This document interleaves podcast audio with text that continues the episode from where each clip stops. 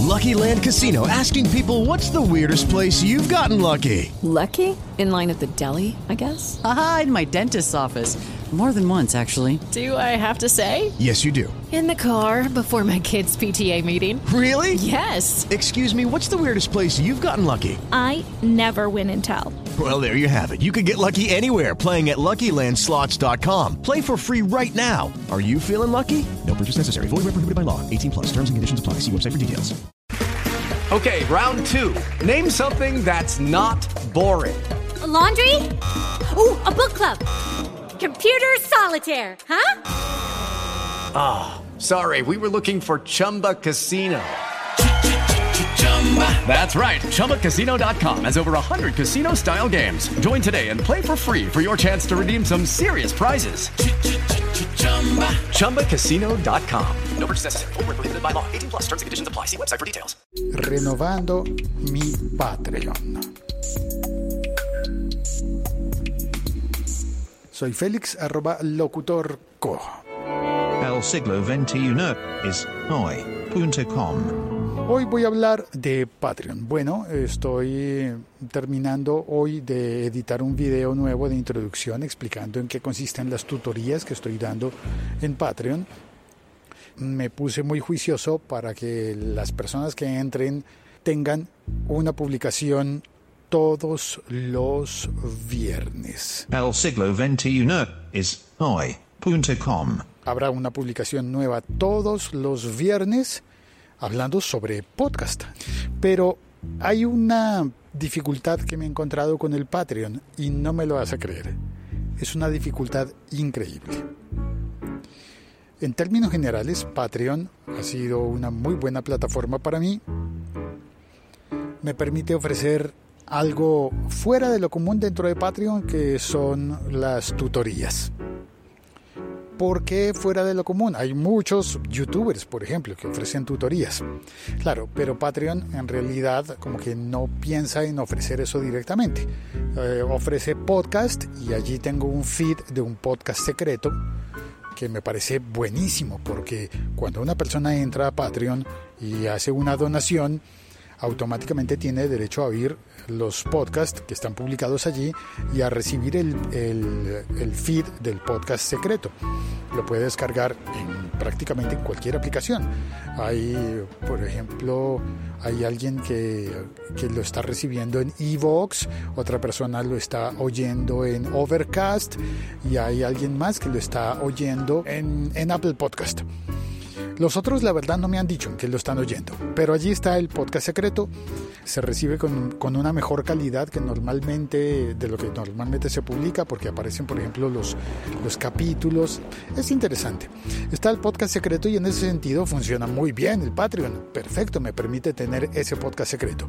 Me permite también publicar los artículos de todos los viernes las personas que los vean podrán comentarlos y podremos hacer eh, una especie de tertulia sobre eso. Se pueden hacer preguntas y abrir el foro de discusiones sobre lo que está publicado allí.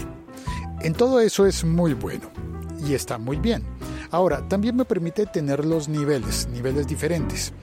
Yo no ofrezco recompensas, no ofrezco camisetas, remeras, playeras. Eh, tazas, vasos, mugs. Yo lo que ofrezco son las tutorías y en ese sentido pues creo que voy bien, me he sentido bien al respecto. Pero hay una cosa en la que siento que sí tengo un tremendo hueco y agujero con Patreon y en este momento no sé qué hacer y necesito pedirte un consejo al respecto.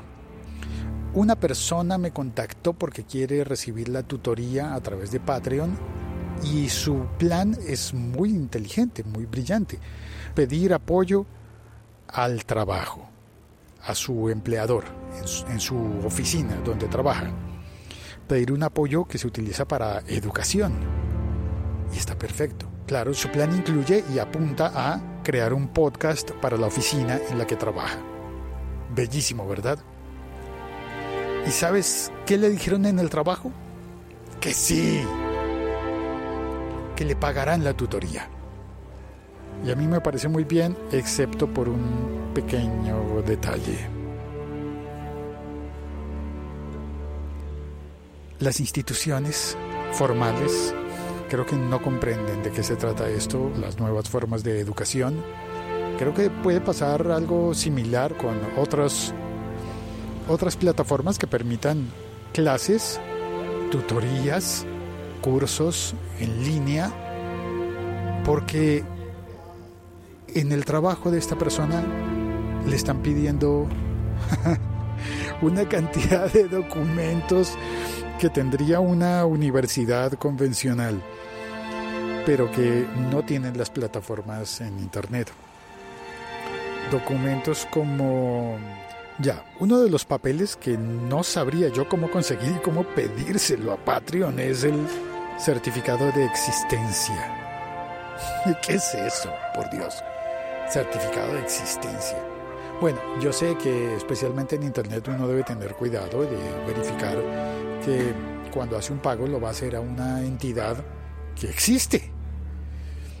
Porque casos se han visto de trucos en los que alguien te vende algo y al final ese algo no existía no sé, pasa con perfiles que entran a eBay o a Mercado Libre o a plataformas de ese tipo. Incluso creo que puede ocurrir hasta dentro de Amazon, cuando no es directamente Amazon quien te vende, sino un usuario de, de Amazon. Compras algo en una AliExpress y estás corriendo siempre el riesgo de que el envío no llegue a tu casa porque hubo un fallo en el correo o cosas así. Bueno, y hay seguros, pero ¿Cómo consigo yo un certificado de existencia de Patreon? Una certificación bancaria para que le consignen a Patreon. Esto me parece gracioso. La certificación bancaria para que la empresa le consigne a Patreon en un banco. Pues obviamente eso no existe. Pues en algún punto del mundo debe haber una cuenta bancaria a nombre de Juan Carlos Patreon, pero Perdón, yo sé que no se llama así, pero es poco para jugar. Ese es mi aprieto en este momento. Estoy muy juicioso poniendo el Patreon a punto para que funcione de la mejor manera posible y claro, como siempre, estoy recibiendo todo tipo de consejos y de peticiones para incluir en el Patreon. Ahí voy, en eso voy, en que todavía no sé cómo conseguir la fotocopia de la cédula de, la cédula de ciudadanía de, del representante legal de Patreon. Este podcast forma parte de la liga.fm. Soy Félix, arroba locutor co. Puedes escribirme por cualquier medio, cualquier red social. Yo prefiero Twitter, pero tú escríbeme por la que quieras. Y nada, y si tienes un consejo para decirme cómo salgo de este aprieto burocrático, pues bienvenidos todos los consejos. Ah, y acabo de oír un episodio de Aprendo Fotografía de la Liga.fm sobre cómo hacer para que las fotografías no te salgan movidas. Sí que me sirve. Muy buenos consejos. La trepidación, por ejemplo, eso yo no lo sabía y ya lo estoy aprendiendo. Ahora sí, chao, cuelgo.